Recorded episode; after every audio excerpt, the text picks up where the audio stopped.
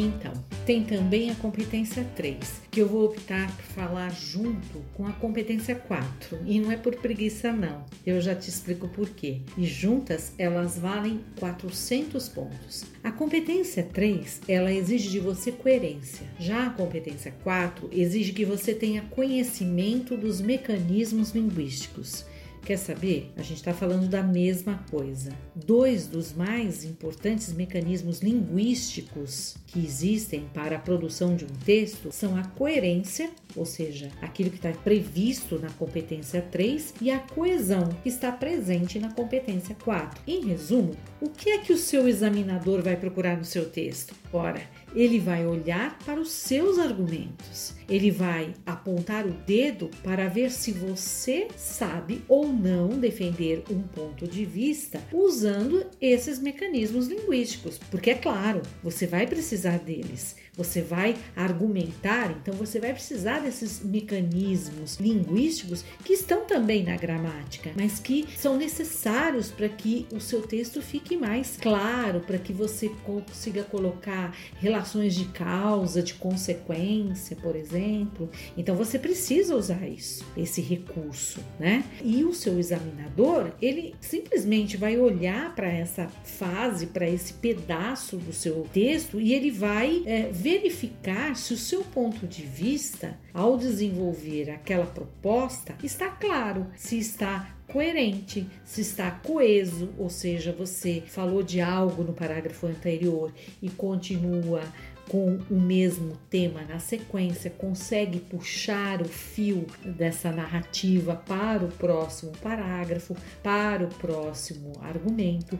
É isso que ele vai ver. Mas olha, ele não vai parar por aí. Ele vai ficar de olho se você usou os mecanismos linguísticos que garantem essa clareza e coerência. Porque, claro, o que acontece é que a gramática ela é a responsável por garantir essa clareza, coerência e coesão. Mas quais são eles, então, esses mecanismos linguísticos que estão aí na gramática? Sim, de novo vem a gramática. Não que eu goste dela, eu tenho até uma relação de amor e ódio com ela, para falar a verdade, mas o seu examinador ele vai ficar de olho, por exemplo, se você fez parágrafos, períodos curtos, períodos longos, se você usou conectivos para garantir a relação relação entre os períodos conectivos, se você não se lembra, são as conjunções mas, porém, entretanto. Se você usou sempre os mesmos conectivos, sempre e, sempre mas, se você não usou alternativas,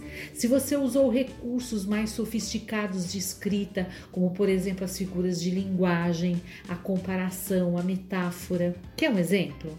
Eu acho que aqui precisa de um exemplo. Olha só, Presta atenção, vou falar uma frase aqui. Maria não teve sorte no parque. Ela andava de bicicleta no parque e perdeu um brinco.